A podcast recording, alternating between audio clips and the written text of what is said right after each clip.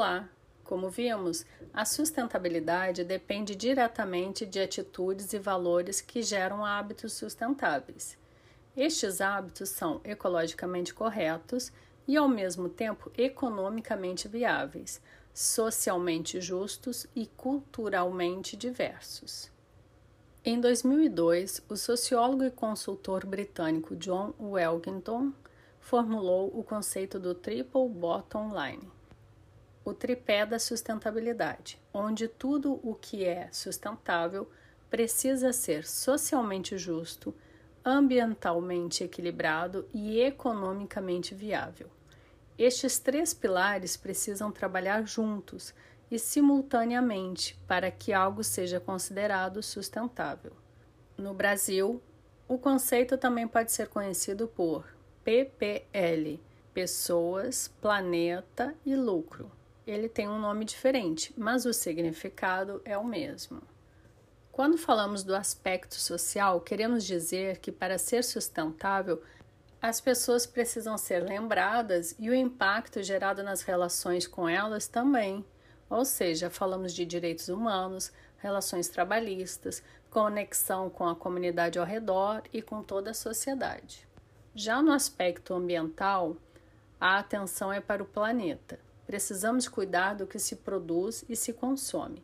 Explicando melhor, é preciso saber o quanto aquele recurso é renovável, que ação a pessoa que produz este recurso precisa ter para que ele não acabe. Exemplo: na hora de plantar e colher alimentos, o agricultor precisa manter a terra sempre fértil para que ela possa sempre nos oferecer alimentos. E se o recurso não for renovável? É necessário que nos perguntemos se estamos usando este recurso do melhor modo ou se só estamos explorando sem pensar nas consequências de, do seu fim para a humanidade. Uma boa solução neste caso é pensar em reciclar, um outro conceito que é essencial para a sustentabilidade. Já na questão econômica, não adianta ser lucrativo e sair destruindo tudo.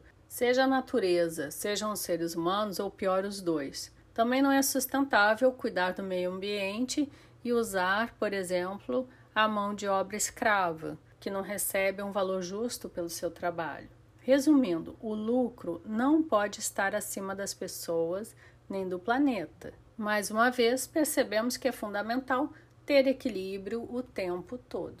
E agora você deve estar se perguntando: mas como desenvolver um hábito sustentável?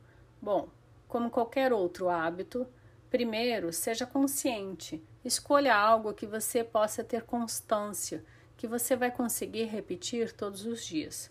Depois, também não adianta pensar nada fora da sua realidade. E essa palavra realidade, ter consciência da sua realidade, é fundamental para o hábito sustentável.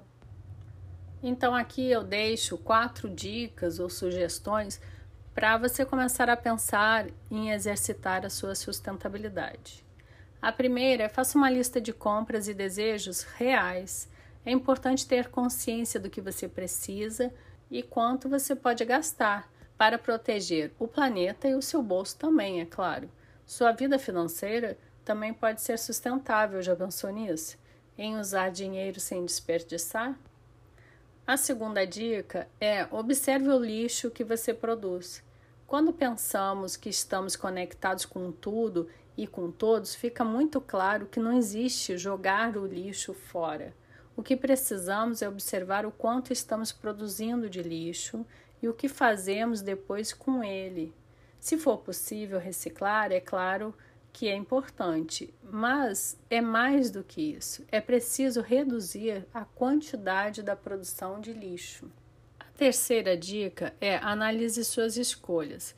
Mudanças não são fáceis. Muitas vezes são difíceis, mas pequenas atitudes podem trazer grandes resultados. Por exemplo, você poderá carregar uma garrafinha ou um copo para beber água durante o dia, ao invés de usar copos descartáveis o tempo todo. Ou então, fazer o seu próprio sabão ao invés de usar produtos químicos que são comercializados nos supermercados.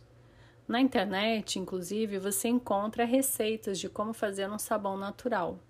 pode ter certeza que além de ajudar a natureza, será mais barato para você. Pense nisso.